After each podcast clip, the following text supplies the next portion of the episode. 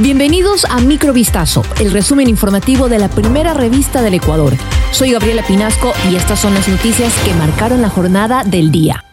Con carteles y llantas quemadas, un grupo de personas protestaron en los exteriores del Hospital Teodoro Maldonado Carbo de Líes en el sur de Guayaquil. La manifestación se tornó intensa luego de que un grupo de ciudadanos entraran a las instalaciones por la fuerza. El plantón inició la mañana de este jueves 9 de marzo, pero escaló a mayores proporciones alrededor de las 11 de la mañana cuando un grupo tumbó el cerramiento metálico e ingresó a la fuerza a una de las recepciones. Se reportaron puertas y otros objetos destruidos. Serían más de 200 protestantes los que pidieron la renuncia del gerente de esta casa de salud, Francisco Pérez, por presuntas inconsistencias en su administración. El expresidente ecuatoriano Lenín Moreno descartó este jueves solicitar asilo a Paraguay, en donde reside hace más de un año, y denunció ser víctima de una persecución por no permitir que el país, textualmente, se vuelva otra Venezuela. En Ecuador, él enfrenta una acusación por presunto cohecho. Consultado sobre la posibilidad de que se someta a la investigación en Ecuador, donde un juez dispuso su presentación cada 15 días ante la Secretaría de la Corte El expresidente aseguró que deberá hacerse una valoración de su estado de salud ante la posibilidad de que resulte afectada por los desplazamientos frecuentes. En todo caso, apuntó que existen alternativas incluidas en la Convención Internacional sobre los Derechos de las Personas con Discapacidad y en los Derechos Humanos. Guayaquil vivió un intenso diluvio la tarde y noche del pasado miércoles, el cual estuvo cargado de tormentas eléctricas. Varias zonas quedaron intransitables e inundadas. ¿Por qué ocurrió esta fuerte lluvia?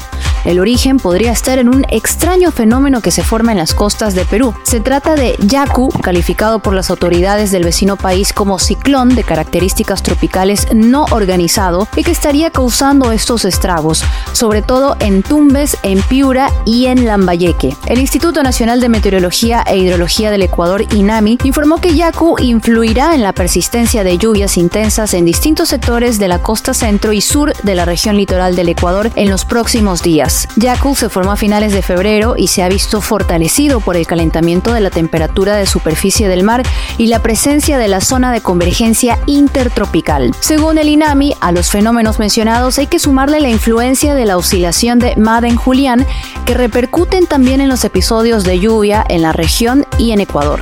Pese a que la medallista Nancy de se formó en Pastaza, su logro no bastó para quitar las piedras del camino a los deportistas de esta zona en donde hace falta recursos para cubrir salud, alimentación y educación. Si bien el triunfo de Dahomes en Tokio supondría poner la lupa en estos centros de formación, no fue así.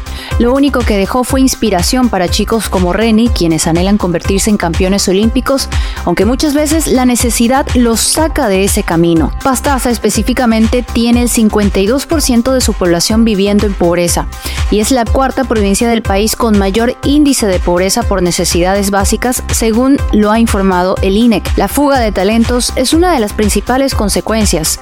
Varios chicos que se forman allí son tentados por las provincias más pudientes, sobre todo Pichincha y Guayas, para entrenar y competir con ellos. Conozca la historia de Reni y otros jóvenes deportistas de Pastaza que sufren por la falta de recursos públicos. Esto en un reportaje dentro de vistazo.com. Jefferson Solís, hijo del concejal electo de Machala, Osvaldo Solís, fue asesinado la noche del pasado miércoles 8 de marzo en el cantón El Guabo de la provincia del Oro. El vehículo usado en el crimen por los sospechosos fue incinerado en el camino. Cerca de las ocho y media de la noche, la víctima circulaba por el sector La Iberia.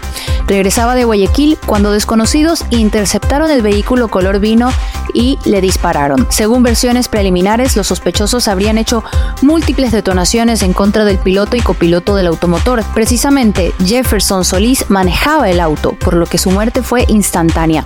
Habría recibido varios impactos de bala en el tórax. Dos personas más resultaron heridas y por el momento se desconoce su estado de salud. Esto fue Microvistazo, el resumen informativo de la primera revista del Ecuador. Volvemos mañana con más. Sigan pendientes a vistazo.com y a nuestras redes sociales.